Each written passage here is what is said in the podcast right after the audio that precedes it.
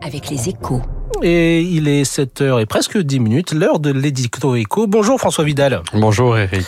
Alors vous allez nous parler ce matin de cette euh, notation de l'agence Fitch qui a décidé de dégrader la note de crédit de la France d'un cran à AA-. Un choix justifié par les mouvements sociaux et l'impasse politique dans laquelle serait le gouvernement, François.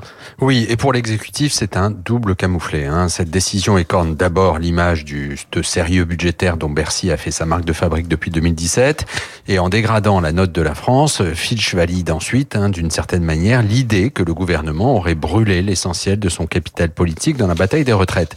De quoi l'empêcher de mener les réformes nécessaires au redressement des comptes publics dans le futur.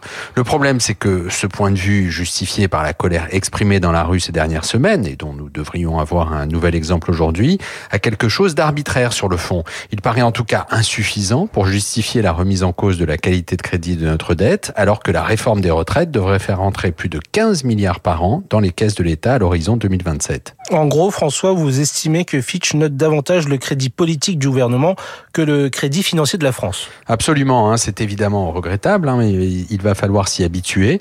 Avec la remontée des taux d'intérêt, les agences de notation retrouvent l'influence que leur avait fait perdre une décennie d'argent pas cher.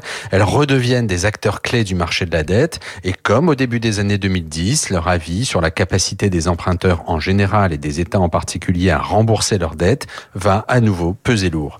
Alors Fitch n'est pas la plus écoutée des agences, hein. l'impact de sa décision sur nos coûts de financement devrait donc rester limité, mais dans un pays comme la France qui doit emprunter 270 milliards d'euros cette année pour assurer son train de vie, ce coup de semonce doit être pris au sérieux, car dans un mois ce sera au tour de Standard Poor's de se prononcer, et si ces économistes devaient parvenir aux mêmes conclusions que ceux de Fitch, l'équation financière du pays risquerait alors pour de bon de se compliquer. Merci François Vidal. Il est 7h12 ce matin. Euh, dans, quelques secondes, pardon. Ce matin, nous accueillons Antoine Fouché pour la star de l'écho. Et euh, c'est à écouter tout de suite.